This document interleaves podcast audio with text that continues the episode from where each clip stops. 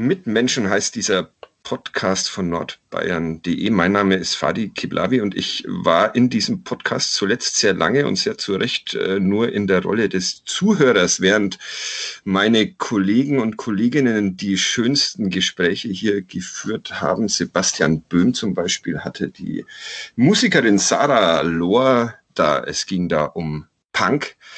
Ähm, meine Kollegin Isabella Fischer hat sich mit Rauand Taleb unterhalten, einem aufstrebenden Schauspieler. Und als ich das alles so gehört habe, dachte ich mir, hervorragend, da wird das Ganze doch ähm, meinen Ruf als König der Langeweile untermauern und zementieren, wenn ich dann bei meiner Rückkehr mir einen Wirtschaftswissenschaftler, Professor einlade habe ich kurz ein bisschen Angst bekommen und dann aber in der Recherche gemerkt, so muss das gar nicht sein. Und wenn es nicht Punk wird, dann zumindest ein bisschen Rock'n'Roll und mehr verraten wir.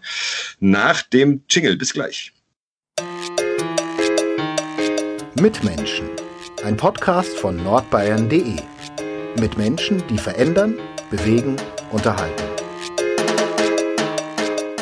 Er ist 1974 in Nürnberg geboren, hat in der legendären Inline-Hockey-Mannschaft der Fürth Bullfrogs eine phänomenale Reihe gebildet mit meinen Kollegen Sebastian Böhm und Thorsten Drenkert. Er ist eine Berühmtheit im Fernsehen der Bildungsbürger. Er spricht über den Brexit, über chinesisch-amerikanische Handelskonflikte, genauso wie über den Kamm Ex-Skandal und hat gerade auf Twitter sehr ausführlich die Wahl des US-Präsidenten begleitet. Außerdem ist er seit ein paar Wochen Aufsichtsrat des ersten FC Nürnberg, eines der heißesten Ämter, die man hier in der Region innehaben kann. Ähm, bevor wir all diese Sachen besprechen und wie diese Sachen zusammenpassen, Matthias Pfiffka, ähm, hätte ich dann doch noch eine Frage. Rockmusik in den 50er und 60er Jahren von der jugendlichen Rebellion zum Protest einer Generation heißt eines ihrer Werke. Zum einen, warum schreibt ein Wirtschaftsprofessor ein solches Buch? Und zum anderen, gegen was haben Sie rebelliert, dass man am Ende am Wirtschaftswissenschaftlichen Institut der Friedrich-Alexander-Universität Erlangen-Nürnberg landet? Guten Tag, vielen Dank fürs Hallo. Dabeisein. Hallo, Herr Kiblavi. Ja, ich freue mich, dass ich äh, dabei sein darf ähm, als Rebell oder vermeintlicher Rebell. Wie kam es äh, zu der Rockmusikgeschichte? Ja, ich war früher äh, in meinen jungen Jahren als wissenschaftlicher Assistent, wie das so schön heißt, an einem Lehrstuhl, der sich vornehmlich mit den USA beschäftigt hat, äh, mit äh, amerikanischer Geschichte, amerikanischer Politik, amerikanischer Gesellschaft, natürlich auch amerikanischer Wirtschaft. Und da gab es mal eine Vortragsreihe äh, zu Protestkulturen, zu Jugendkulturen. Und ich habe schon immer gerne ähm, ja, die, die Rockmusik dieser Zeit gehört, angefangen in den 50ern mit, mit Little Richard, äh, Chuck Berry, äh, Elvis Presley und dann natürlich die 60er äh, mit den bekannten britischen Bands, aber auch äh, Bob Dylan, Jefferson Airplane und anderen. Und da dachte ich mir, Mensch, ich könnte das doch in, äh, in meinem Vortrag in dieser Reihe mal verknüpfen und gucken, äh, wie reflektiert denn die Musik dieser Zeit, das Zeitgeschehen, das, was da passiert ist, was junge Menschen bewegt hat. Und nachdem ich dann nicht viel Literatur gefunden habe, ist dann äh, die Idee entstanden, da ein Buch zu machen, was mir auch unheimlich viel Spaß gemacht hat, das zu recherchieren und das zu schreiben ähm, wahrscheinlich auch das interessanteste aller meiner Bücher, die ich bisher geschrieben diese, habe. Diese Wertung wollte ich jetzt nicht vornehmen. Würden Sie in einer, in einer äh, perfekten Welt hätte ich dieses äh, Buch in der Vorbereitung auf unser Gespräch natürlich gelesen. Würden Sie, würden Sie mir ähm, in dieser unperfekten Welt, äh, die ich da mitgestalte, äh, verraten, äh, zu welchem, zu welchem Schluss Sie in Ihrem Buch gekommen sind? Ja, also der, äh, ich glaube, die, die kurz formulieren. Und zwar hat die Musik dieser Zeit wirklich auch viele junge Menschen inspiriert und mobilisiert. Das heißt, sie bildet nicht nur die Zeit ab, sondern sie hat auch die Zeit geprägt, ja, dass Menschen äh, wie Bob Dylan oder, oder auch die Beatles als Visionäre galten, Menschen mobilisiert haben, anders zu denken, Dinge in Frage zu stellen, kritischer zu werden und damit sicherlich auch unsere Gesellschaft äh, bis, bis heute geprägt haben. Also was äh, Werte betrifft im Hinblick auf Sexualität. Wir haben damals auch schon eine sehr starke Umweltschutzbewegung und, und all diese Dinge lassen sich bis heute sicherlich äh, wiederfinden wenn wir dann gleich den, den, den Schwenk in die, in die Gegenwart machen äh, wollen mit, mit äh, den Vereinigten Staaten, beschäftigen Sie sich immer noch sehr, ähm, zumindest wenn ich das auf, auf Twitter so richtig mitverfolgt habe. Äh,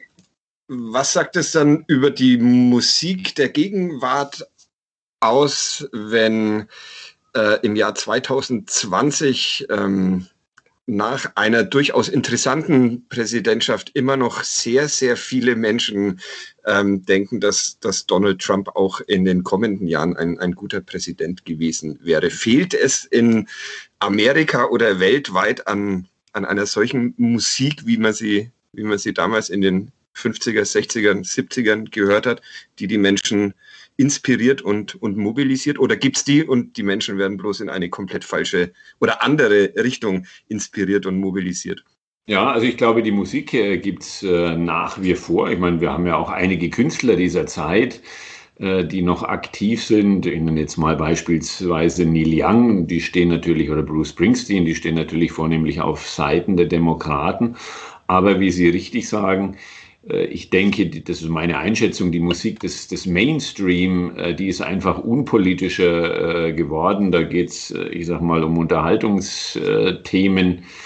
Und dieses, dieses politische Moment, ähm, das fehlt ja in, in, im Großteil der, der gegenwärtigen Populärmusik. Und ähm, ja, von daher ähm, ist, ist dieses, dieses rebellische äh, Element und dieses kritische leider nicht mehr vorhanden bei dem, was äh, da ja äh, so in den Radiosendern läuft oder auf YouTube oder wo auch immer, je nachdem, wie man Musik hört.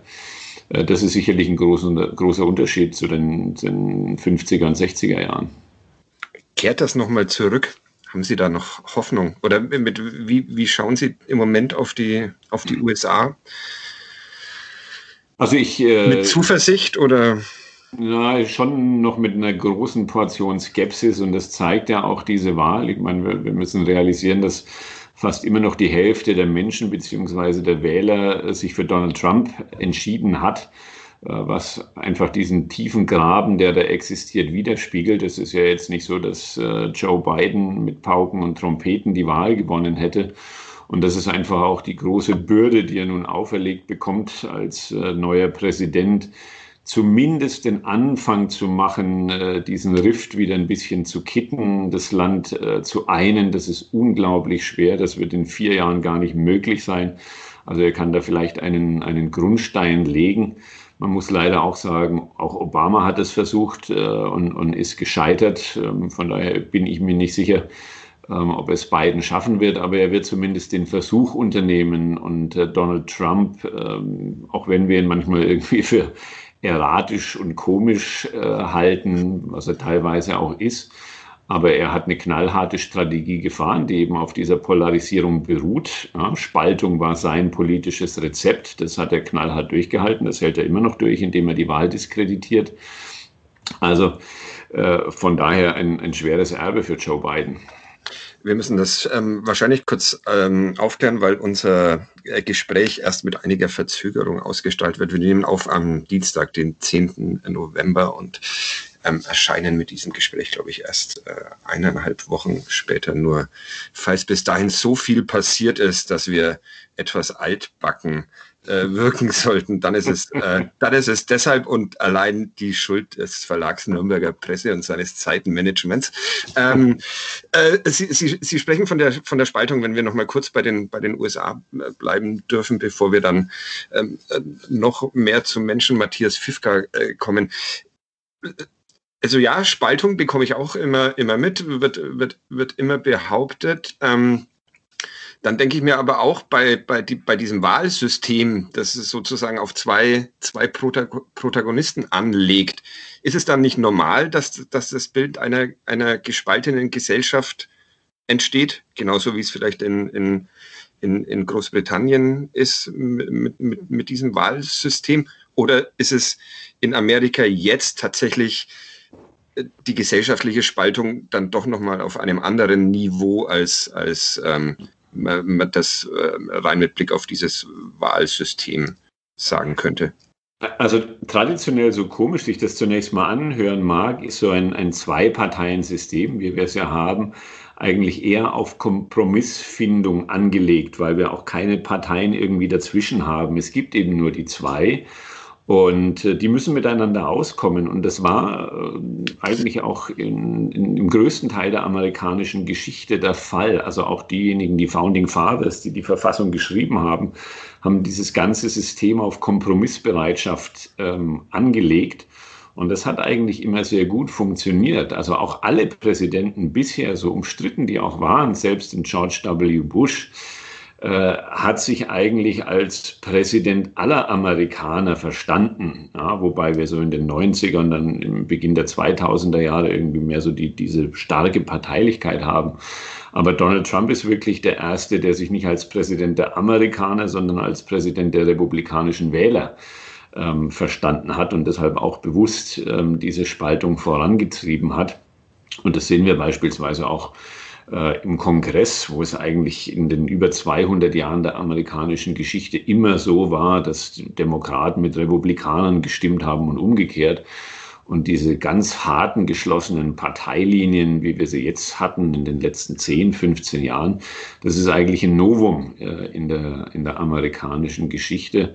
Und was mich, und da sind wir vielleicht schon ein bisschen bei der Person Matthias Fischker traurig macht, ist, also ich war zum ersten Mal vor ja, jetzt genau 30 Jahren in, äh, in den USA dort äh, als, als Schüler, so ganz klassische äh, Karriere. Und ich habe das Land immer bewundert, diesen Optimismus und, und äh, dieses Vorwärtsdenken der Menschen.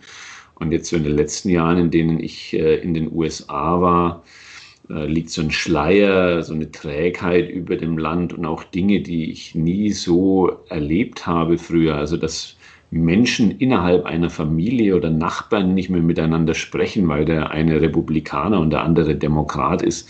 Äh, das gab es früher einfach nicht. Was haben die, welche Rolle spielen da die, die sozialen Medien? Äh, Donald Trump hat mehr oder weniger auch auf, auf Twitter regiert. Sie sind mhm.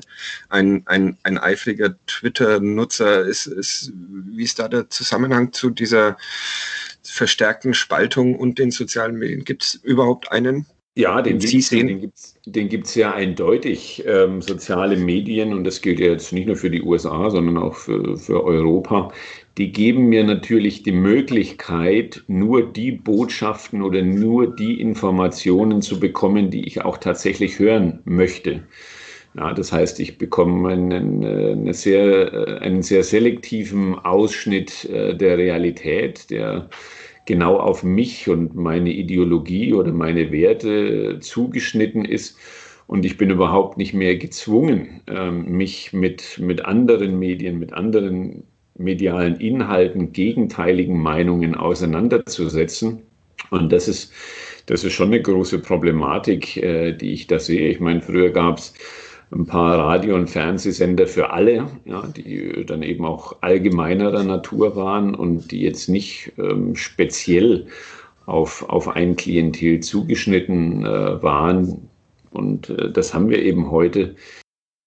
Nur das äh, mir sozusagen einverleiben kann, was meine Meinungen und Vorstellungen auch zementiert und ich mich da gar nicht mehr mit Dingen auseinandersetzen muss, äh, die ich vielleicht nicht so gerne höre. Wie schwierig ist es für jemanden, für einen Menschen wie Sie, der äh, einer ist, der der gerne erklärt. Also ähm, Sie sind, äh, Sie sind äh, arbeiten mit mit mit Studentinnen. Ähm, Sie ähm, sind ein äh, wie ich vorhin schon erwähnt habe, gern gesehener und gern ge gehörter äh, Gast in, in Fernsehsendungen, wenn es darum geht, komplexe Dinge zu, zu erklären. Wie kompliziert ist es für Sie, ähm, in so einem, mit so einem Medium wie zum Beispiel Twitter mit einer begrenzten Zeichenzahl ähm, zu leben, in dem komplexe Erklärungen eben meist nicht gefragt sind. Es gibt die Möglichkeit, auch, auch in diesen Netzwerken Sachen komplex zu erklären, aber es gewinnt meist der, der prägnante äh, Einzeiler.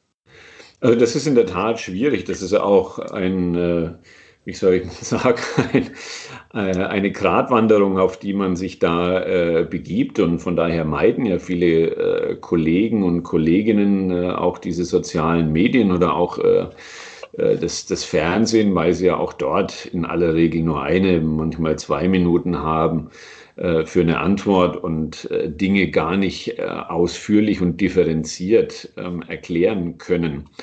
Ich glaube aber, das wäre ein großer Fehler der Wissenschaft, sich da sozusagen zu verschanzen und zu sagen, naja, das ist eigentlich kein Medium oder soziale Medien sind keine Medien, die unserer Arbeitsweise gerecht werden, weil man da nicht ausführlich erklären kann. Äh, ich glaube, das wäre fatal, ja, dann äh, sozusagen auch das, das Feld denen äh, zu überlassen, die ausschließlich mit kurzen polemischen Botschaften glänzen. Und ähm, man kann es schon auch ein bisschen lernen. Ich würde es mal behaupten, das stelle ich an, an mir fest, äh, dass man sich eben auch zwingen muss, äh, Dinge äh, mal etwas vereinfacht und kürzer zu erklären, kürzer als wir das sonst tun ähm, einfach um Menschen auch noch abzuholen. Aber die Gefahr, es, es, es, es ist natürlich immer auch eine, eine Gefahr, wenn man sich auf dieses, auf dieses Feld begibt. Man, man interagiert jetzt nicht mehr mit einer begrenzten äh, Gruppe Studentinnen ähm, mhm. zu TV-Zusehern, äh, wo es ja immer eine, eine, Hierarchie auch gibt, also entweder zwischen ähm, Studentinnen und, und, und dem Professor ähm, oder auch zwischen äh, TV-Zuschauern, die schwerer, schwieriger sich tun, äh, zu widersprechen. Äh, sind Sie sich dieser Gefahr bewusst, dass Sie sich jetzt in einem, äh, in diesen sozialen Medien dann in einem Raum bewegen, in dem Widerspruch jederzeit möglich ist und vor allem vor, von, von sehr vielen Menschen? Also wie vorsichtig agieren Sie in solchen, in diesen sozialen Medien? Ich glaube, es gab da jetzt ähm, anlässlich äh, der, der Präsidentschaftswahl haben Sie irgendeine, wenn ich das äh, äh richtig in Erinnerung habe, eine Grafik äh, äh, ähm, gepostet auf Twitter, äh, wo es dann irgendwie Widerspruch gab, dass die nicht so gänzlich aussagekräftig ist. Ähm, ja, also ich hoffe, Sie haben die Frage trotzdem noch verstanden, auch wenn ich mich da jetzt hinten raus wieder ein bisschen rausgekriegt ja, nein, habe. Hab, äh, also, nein, Sie haben, Sie haben völlig recht. Das ist natürlich, äh, es ist natürlich ein, ein, ein, dialogisches Medium, also keine Einbahnstraßenkommunikation, wie Sie sagen, wo in, in kurzer Zeit auch was zurückkommen kann, manchmal auch auf unterschiedlichen äh, Ebenen. Ähm, aber ich glaube, das, äh, das ist auch wieder etwas Positives, äh, dass die sozialen Medien haben, dass man eben diesen Dialog auch unmittelbar führen kann, auch wenn er einem vielleicht manchmal nicht gefällt, aber das muss man äh, das muss man aushalten. Und ich glaube, das ist auch die Stärke sozialer Medien und äh, dass man auch dort mit Menschen diskutiert, mit denen man natürlich in seinem Arbeitsalltag nicht diskutieren würde, ja, weil man einfach andere äh, Umfelder hat. Und ich glaube, und das ist auch etwas, was mich äh, ärgert und ich glaube, was auch ein Problem unserer Gesellschaft ist, dass es ganz viele Menschen gibt, die sich von einer politischen, einer wirtschaftlichen oder einer Bildungselite gar nicht mehr verstanden fühlen, weil da keinerlei Austausch, keinerlei Dialog mehr da ist. Und das sind dann natürlich äh, Menschen auch, die, die auf die Straße gehen, die anfällig sind äh, für einfache Parolen. Und von daher glaube ich, dass, also, dass so ein, Dialog, ob der jetzt einem immer gefällt oder nicht, äh, extrem wichtig ist. Das, äh, aber ist, findet dieser Austausch dann mit denen, die sich nicht mehr, nicht mehr abgeholt fühlen, äh, findet wahrscheinlich auch eher nicht auf, auf, ähm, auf Twitter statt, oder? Also wir hatten in diesem Podcast vor einigen äh, Wochen zu Gast den Internetclown, den sehr klugen Internetclown El Hotzo. Mhm. Und der sagte, äh, Twitter ist ein äh, Medium für traurige Abiturienten. Wie, wie, wie soll, wie kann man diesen, diesen Austausch innerhalb der Gesellschaft, den, den der hier notwendig ist, wahrscheinlich genauso wie in den USA oder, oder weltweit. Wie, haben Sie eine Idee oder die Idee, wie man den wieder intensivieren kann, um eben diese Spaltung ähm, etwas zu überwinden? Also, also Twitter ist da sicherlich nicht das Rätselslösung. Äh, da, da bin ich äh, ganz bei Ihnen, aber ich glaube schon generell, dass soziale Medien eine, eine Möglichkeit sind, weil die ja nun, ich sage mal, über alle Bereiche der Gesellschaft hinweg, zu einem großen Teil zumindest, ähm, genutzt werden. Nee, ich glaube, der, der Schlüssel liegt wirklich darin und ähm, da müssen, ich nenne es jetzt mal Eliten, obwohl der Begriff in Deutschland ja so ein bisschen verpönt ist, ähm, die müssen eigentlich auf, äh, auf äh, Menschen zugehen, die diese Ängste haben, die äh, sich abgehängt fühlen von der Globalisierung, die Angst haben um ihren Arbeitsplatz. Das sind natürlich dann auch Menschen, die anfällig sind für äh, Szenarien, die Immigranten nehmen die Arbeitsplätze weg und so weiter. Und das fehlt mir, das muss ich ganz ehrlich sagen. Ja. Und äh, ich, ich, ärgere mich auch immer ein bisschen, äh, wenn jeder, der gegen Corona-Maßnahmen auf die Straße geht, äh, irgendwie ein Spinner ist oder ein Rechtsradikaler. Ja, und man, man stempelt alle Menschen ab. Also ich will jetzt nicht falsch verstanden werden. Ich begrüße das nicht, was da passiert ist, um Gottes Willen. Äh, ich finde es auch sehr bedenklich, aber man macht sich nicht die Mühe zu verstehen, warum es denn passiert, ja, sondern sagt einfach, naja, das sind einfach irgendwelche verblödeten Nazis und, und äh, komische Illusionisten und Utopisten und was auch immer äh, anstatt mal zu gucken, was sind denn die Sorgen dieser Menschen tatsächlich? Also was sind, was sind die Motive, die Beweggründe, ähm, die dahinter stehen? Und ich glaube, das ist das wieder das, was äh, passieren muss.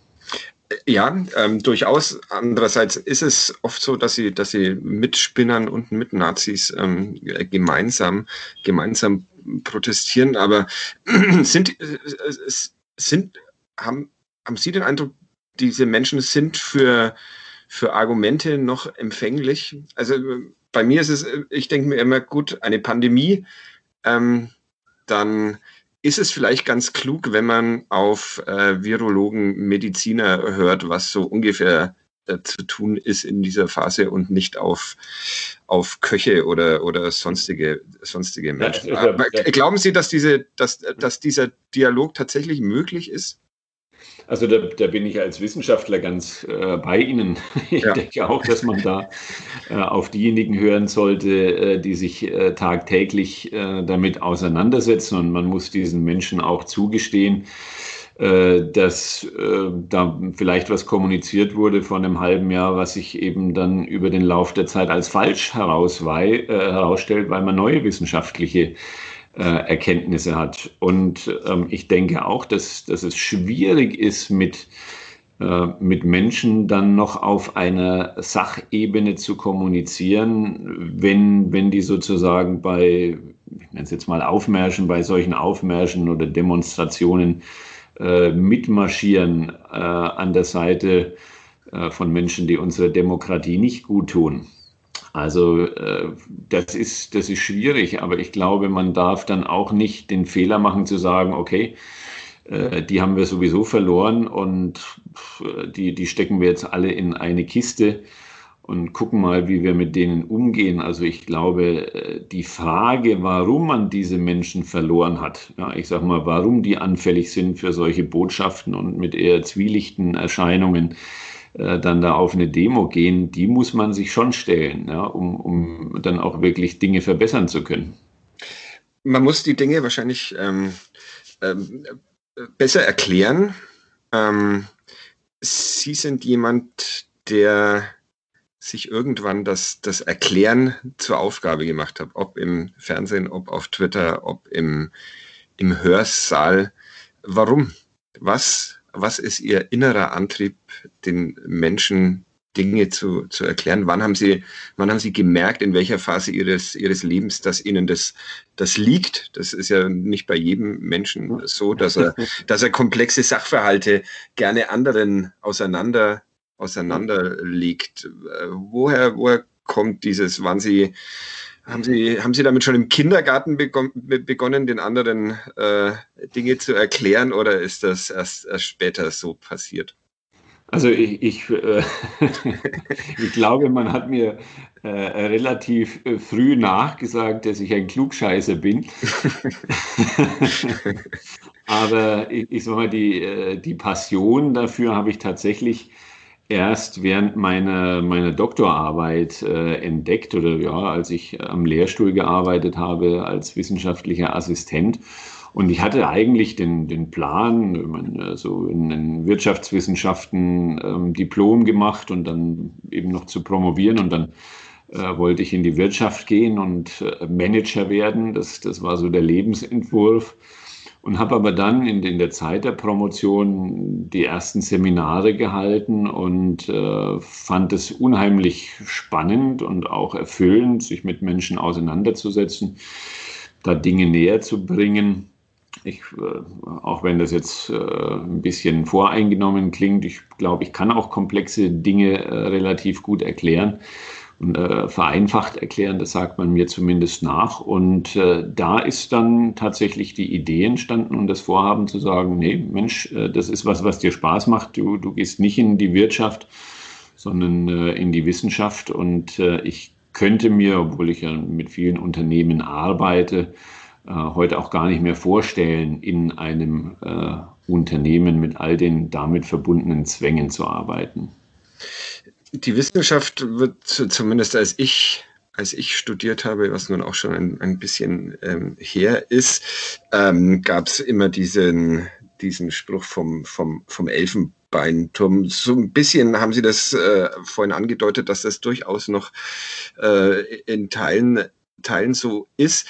Wie reagieren denn ähm, Ihre Kollegen, wenn da einer ankommt, der sich eben eben nicht versteckt in seiner, in seiner Lehre, sondern, sondern an die Öffentlichkeit geht, die Öffentlichkeit vielleicht sucht. Müssen Sie da, da viele interne Kämpfe kämpfen? Ja, also ich, ich würde durchaus sagen, auch da gibt es zwei Lager, mit denen man konfrontiert ist.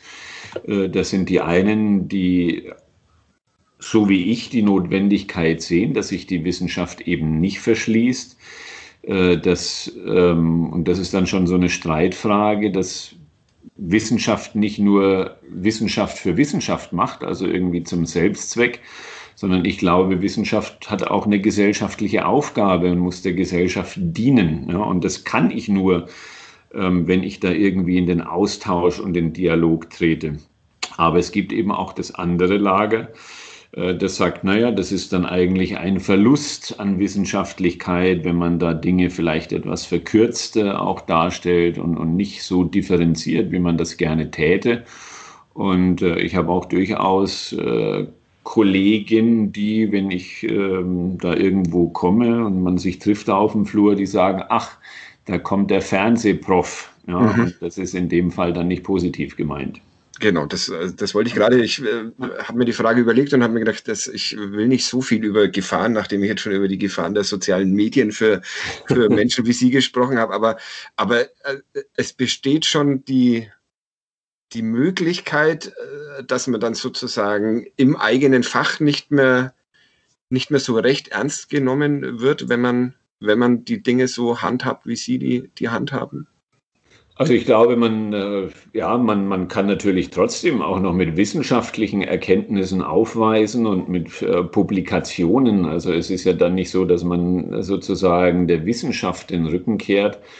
Und äh, aber der, der Versuch sozusagen, die, die Brücke zu schlagen zwischen Wissenschaft und Gesellschaft oder den Menschen da draußen, die sich weniger intensiv mit bestimmten Dingen beschäftigen, der wird manchmal auch negativ gesehen und von vielen auch gar nicht als Aufgabe äh, der Wissenschaft. Und das äh, zumindest aus meiner Sicht, das finde ich schade, da geht, da geht was verloren.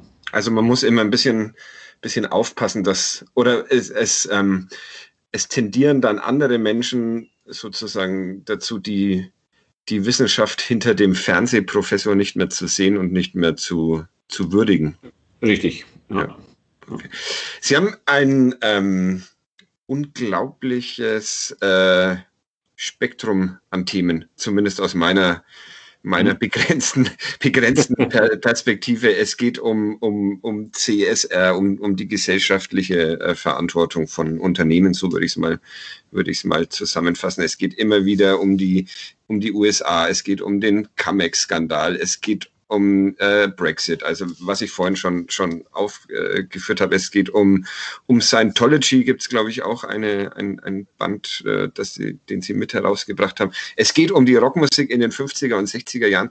Gibt es, gibt es ein Thema, zu dem Sie nichts zu sagen hätten, Herr Fifka, oder woher also kommt, woher kommt dieses, dieses Interesse an der Welt? Also es gibt, äh, es gibt ganz viele Themen, äh, zu denen ich nichts sagen könnte oder auch nichts sagen würde, ähm, weil... Äh, Nennen Sie ich, mir eins. ich, ich, schon, ich schon die Überzeugung habe, dass äh, ich mich dann nur zu Themen äußere, äh, von denen ich auch Ahnung habe. Also ob das jetzt innerhalb äh, der, der betriebswirtschaftlichen Disziplin ist. Ja, ich habe äh, so, so bestenfalls Grundwissen, was äh, Marketing betrifft oder Controlling oder also da gibt es äh, ganz viele Themen ähm, oder auch juristische Themen, wo bestenfalls ein bisschen Wissen da ist. Und äh, ja, da, da muss man dann auch sagen, nee, da bin ich nicht, äh, bin ich nicht der richtige Ansprechpartner dafür.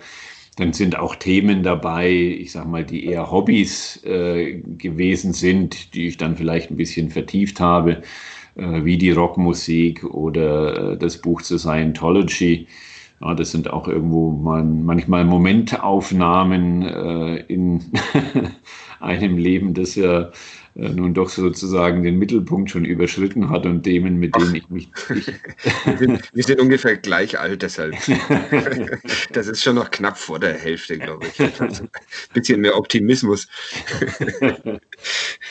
und Themen, mit denen ich mich äh, jetzt dann auch nicht mehr näher äh, beschäftige, weil dafür auch nicht die, die Zeit langt. Ähm, aber ich glaube, das ist auch ähm, zu diesem Gesamtverständnis, das ich vorhin ge geschildert habe, irgendwo geschuldet, dass es, glaube ich, auch sehr gefährlich ist, wenn man sich nur äh, in einem ganz engen Ausschnitt äh, an Themen ähm, bewegt. Und äh, für mich ist das sehr hilfreich und ich glaube, das wissen zum Beispiel auch die Studierenden äh, zu schätzen, äh, dass da jemand ist, der auch Themen zusammenbringen kann, die zunächst mal vielleicht nicht in Verbindung stehen ja, wie beispielsweise ein Brexit und eine US-Wahl, die, wenn man sie genauer betrachtet, oder ein Phänomen Trump, sagen wir mal so, ein Brexit, äh, ganz viele Parallelen aufweisen ne, im Hinblick auf, auf die Menschen, äh, die für den Brexit gestimmt haben oder die Trump wählen, ähm, dass es da große Parallelen gibt.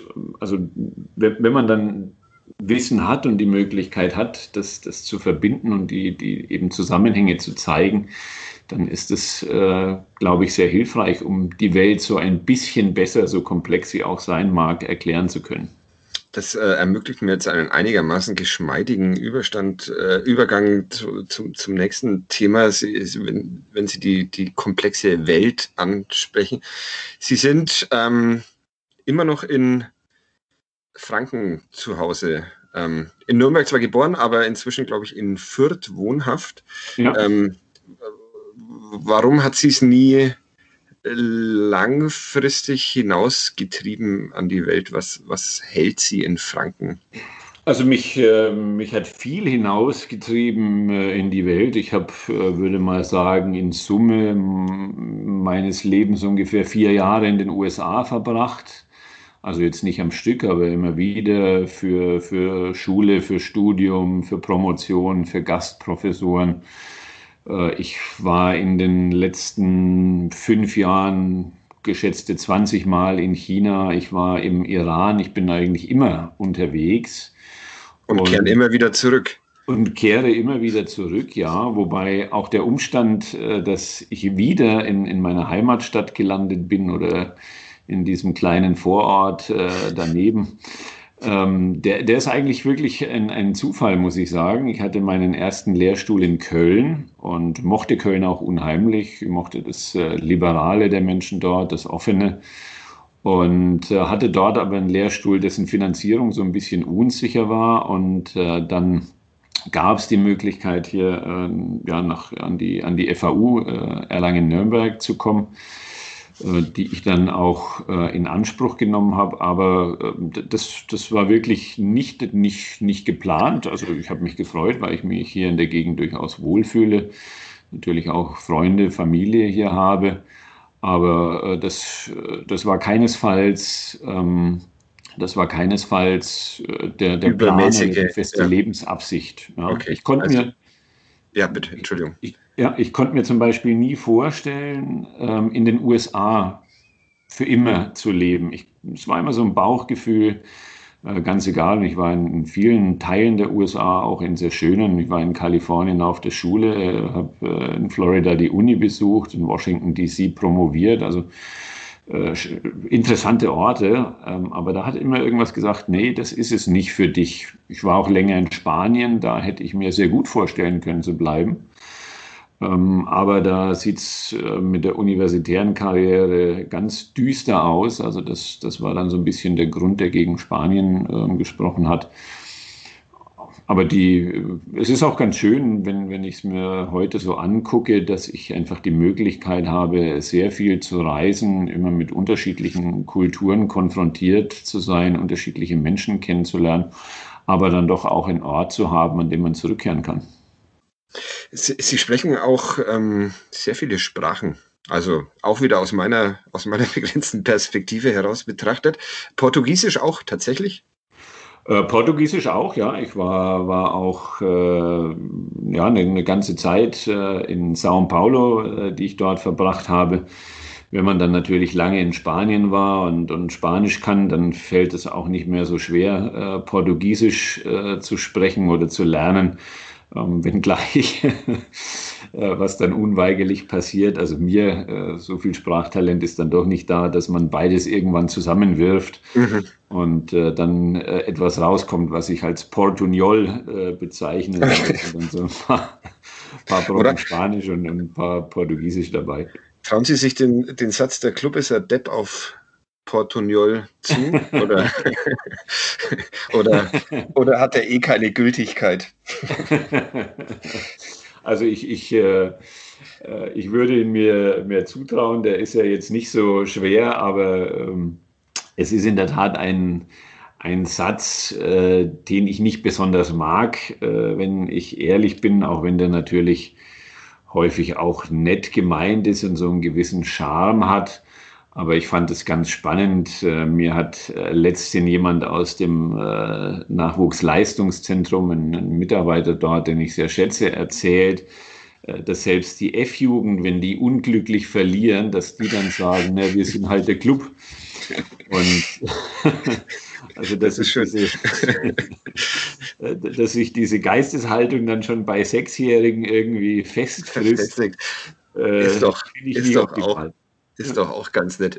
Das ist ein, ein größeres Bekenntnis zur Heimat gibt es wahrscheinlich nicht, als ähm, Aufsichtsrat des ersten FC Nürnberg werden zu wollen und es dann auch noch zu werden. Warum haben Sie sich da vor ein paar Wochen zur, zur Wahl gestellt? Das ist ein sagen wir mal, äh, spannendes ähm, äh, Gremium, das ich ja in meiner Arbeit als Sportjournalist bei den Nürnberger Nachrichten hier und da durch auch, äh, durchaus auch begleiten ähm, kann. Es herrschte oft Streit, es herrschte mitunter auch Harmonie, aber richtig langweilig war es nie mit diesem Aufsichtsrat, was, was, ähm, was das Streben, die Lust auf auf Action, die sie da hineingetrieben hat? Oder warum wird man ein Aufsichtsrat des ersten FC Nürnberg? Und ähm, herzlichen also, Glückwunsch nochmal nachträglich. Danke. Also das, das hat, äh, ich sag mal, mehrere Wurzeln. Äh, zum einen äh, habe ich so in den letzten Jahren den, den Club schon ein bisschen äh, unterstützt äh, bei einigen Themen, eben ja, ich, auf, aufgrund meiner Expertise im Hinblick auf Strategie und Werte und so weiter. Da gab es einige Arbeitsgruppen, in denen ich äh, ja, mit, mitgewirkt habe. Und äh, dadurch lernt man natürlich auch einen Verein und lernt die Menschen in diesem Verein besser kennen. Und da gibt es auch ganz äh, viele Menschen, die ich sehr schätze, äh, mit denen ich unheimlich gern äh, zusammenarbeite. Und äh, ich muss jetzt zu meiner Schande gestehen, das war jetzt auch nicht sozusagen, dass ich von mir aus gesagt hätte, Mensch, ich trete jetzt mal da an bei der Wahl, äh, sondern dass da einige äh, ja, Vereinsvertreter auf mich zugekommen sind und gesagt haben, wäre das äh, nicht etwas, was du dir vorstellen könntest? Und dann habe ich gesagt, ja, ähm, wäre es natürlich, auch weil ich schon, weil schon Wissen da ist, weil, weil da auch Ansprechpartner da sind, Menschen, mit denen man zusammenarbeitet. Aber ich schlafe mal eine Nacht darüber, weil ich auch glaube, dass man solche Ämter auch nicht leichtfertig äh, eingehen sollte und da vielleicht schon mal in sich geht, ähm, bevor man sich dann aufstellen lässt zur Wahl. Habe aber dann auch wirklich am nächsten Morgen für mich sagen können, ja, das ist was, was ich gerne machen äh, würde, ähm, weil ich eben dem Verein verbunden bin. Das ist auch etwas, was mich interessiert und äh, natürlich auch, weil ich ganz zuversichtlich bin, da ein bisschen was beitragen zu können, was, was dem Verein dient. Und dann habe ich gesagt, okay, ich, ich werfe mal meinen Hut in den Ring. Sie haben äh, ihn erfolgreich in den Ring geworfen und vor allem die konstituierende Sitzung des Aufsichtsrates schon hinter sich. Äh, fand die noch im, im Direktkontakt statt oder war das schon eine, eine virtuelle? Nein, das, das, war, das war noch eine ähm, Präsenzveranstaltung. Präsenzveranstaltung, wie man ja. das so schön sagt. Gott sei Dank, muss ich auch sagen. Also ja bin ja nun aus meinem universitären Alltag jetzt nun ja schon bald seit einem Jahr äh, virtuelle Veranstaltungen äh, gewöhnt. Also wir machen alles online oder nahezu mhm. alles online an, an der FAU. Und äh, so gut das auch klappt, es geht einfach was verloren. Das, das muss man so anerkennen. Und von daher freut es mich, wenn Dinge noch persönlich sozusagen physisch stattfinden können. Die wichtigste Frage, die alle Clubfans und Mitglieder und ähm, Anhänger umtreibt, was gab es zu essen? Äh, gar nichts. Gar nichts, okay. Das ist natürlich nein, tragisch. Es gab keine, keine Weinschorle, es gab keine Wurstplatte, ähm, weil es auch eine relativ äh, kurze Sitzung war. Also da fürchte ich, äh, kann ich noch nicht aus dem Nähkästchen. Noch bauen. nicht zur Legende dieses Gremiums beitragen. Schade, aber, aber gut. Lassen Sie uns noch ganz kurz über den ersten FC, FC Nürnberg sprechen. Ähm, was so diesen Bereich Corporate Social Responsibility betrifft, ähm, was so Ihr Thema ein bisschen ist, ist scheint der erste FC Nürnberg ganz gut aufgestellt zu sein, oder? So sieht es der ja. Experte auch so. Es gibt ähm, verschiedenste Aktionen ähm, um sich in der Gesellschaft einzubringen. Warum ist das, warum ist das äh, wichtig für einen Fußballverein? Ähm, ich, also zum, zunächst mal sind wir, glaube ich, da als Club wirklich gut aufgestellt. Äh, Katharina Fritsch und ihr Team, die machen da ganz tolle Arbeit. Interessanterweise ist auch das das Thema, mit dem ich vor vielen Jahren mit dem Club äh, erstmal so intensiver in Verbindung äh, gekommen bin. Ähm, weil Katharina Fritsch, ich hoffe, ich darf das so sagen, die hat äh, bei mir einen Lehrgang zum CSR-Manager absolviert. Ich sage mhm. jetzt mal, das war 2014, 2015, vielleicht weiß es nicht mehr genau. Und äh, war dann wild entschlossen, dieses Thema auch beim, beim Club äh, auf die Beine zu stellen. Und äh, ich habe dann da so ein bisschen äh, unterstützt und, und sie hat das ganz toll gemacht und eigentlich äh, dann, dann das geschaffen, mit ihrem Team, was heute da ist, ähm, die, die, die vielfältigen Engagements äh, vom Club und auch die Möglichkeit, dass sich Menschen über den Club in die Gesellschaft einbringen. Und ich glaube, das ist ganz wichtig, ähm, weil äh, so, ich sag mal, das reine Produkt Fußball in der modernen Gesellschaft mit all den Herausforderungen, die wir konfrontiert sind, vielleicht auch ein bisschen zu eng ist. Also ich, ich glaube, ein Verein sollte auch die Möglichkeit haben oder die Möglichkeit nutzen, so muss ich sagen, ähm, ganz viele Menschen bewegen zu können. Und, und wenn man sich das mal anguckt, äh, mir fällt nichts ein, keine Organisation, keine Institution, die Menschen besser mobilisieren und motivieren kann als der Fußball. Ja, und es, es wäre einfach schade, wenn man, wenn man dieses Potenzial äh, nicht nutzt. Und äh, für mich ist Fußball auch das, das Thema, das nach wie vor, wir haben vorhin über Spaltung gesprochen, äh, das, das Menschen ganz unterschiedlicher Schichten und Herkünfte und so weiter verbindet. Also Fußball kann auch wahnsinnig äh, integrativ sein. Und äh, von daher finde ich es toll, dass, dass man sagt, hey, ja, wir, wir, wir nutzen diese Möglichkeit, wir nutzen das Potenzial. Und es zeigt sich ja auch, dass es ankommt. Äh, die neue Plattform, unser Club, äh, wird, wird ganz toll angenommen äh, von, von Fans, von Vereinsmitgliedern. Und von daher ist es eine tolle Sache. Die gesellschaftlichen Schichten mit Blick aufs Sportliche werden die derzeit vor allem ähm, zur Empörung getrieben, will ich mal etwas übertrieben ausdrücken. Äh, trauen Sie sich eine sportliche Einschätzung zu, wann es dem ersten FC Nürnberg wieder besser geht, oder sagen Sie da als der Aufsichtsrat, dass ähm, die sportlichen Belange dann doch eher bei den handelnden Personen besser aufgehoben und beurteilt sind? Also der, äh, die, die Expertise liegt da natürlich tatsächlich äh, bei, bei Sportvorstand und äh, bei Trainer und ich würde jetzt da auch keine differenzierte Analyse wagen, aber ich glaube, man muss einfach momentan anerkennen, dass es äh, ein, ein langer Weg äh, werden wird. Und äh, darauf muss man sich auch einstellen und glaube den Verantwortlichen dann auch entsprechend Zeit geben, auch wenn der Saisonstart natürlich alles andere als erfreulich war und, und dann auch unweigerlich zu Ungeduld und, und Kritik führt, ähm, weil das eben nicht so war, wie es äh, sein sollte. Aber ich, ich, bin ja nun in, äh, in meiner Naturstrategie, das ist ja mein Schwerpunktthema und das hat immer einen langfristigen Zeithorizont. Und da muss man realistischerweise auch sagen, den äh, wird es brauchen, dass man in die äh, Regionen kommt, sportlich gesehen, in die man auch hin möchte. Okay, wir versuchen Ausdauer zu beweisen, freuen uns auf eine schöne Zukunft in der Gesellschaft und im Sport. Matthias Fifka, ein sehr nettes Gespräch. Vielen, vielen Dank. Ich hoffe, Sie haben sich nicht zu sehr gelangweilt mit meinen Fragen. Überhaupt nicht. Mir war es ein Vergnügen. Hat großen Spaß gemacht. Mir auch. Vielen, vielen Dank. Ähm, bis bald mal wieder. Tschüss. Sehr gerne. Danke. Tschüss. Mehr bei uns im Netz auf nordbayern.de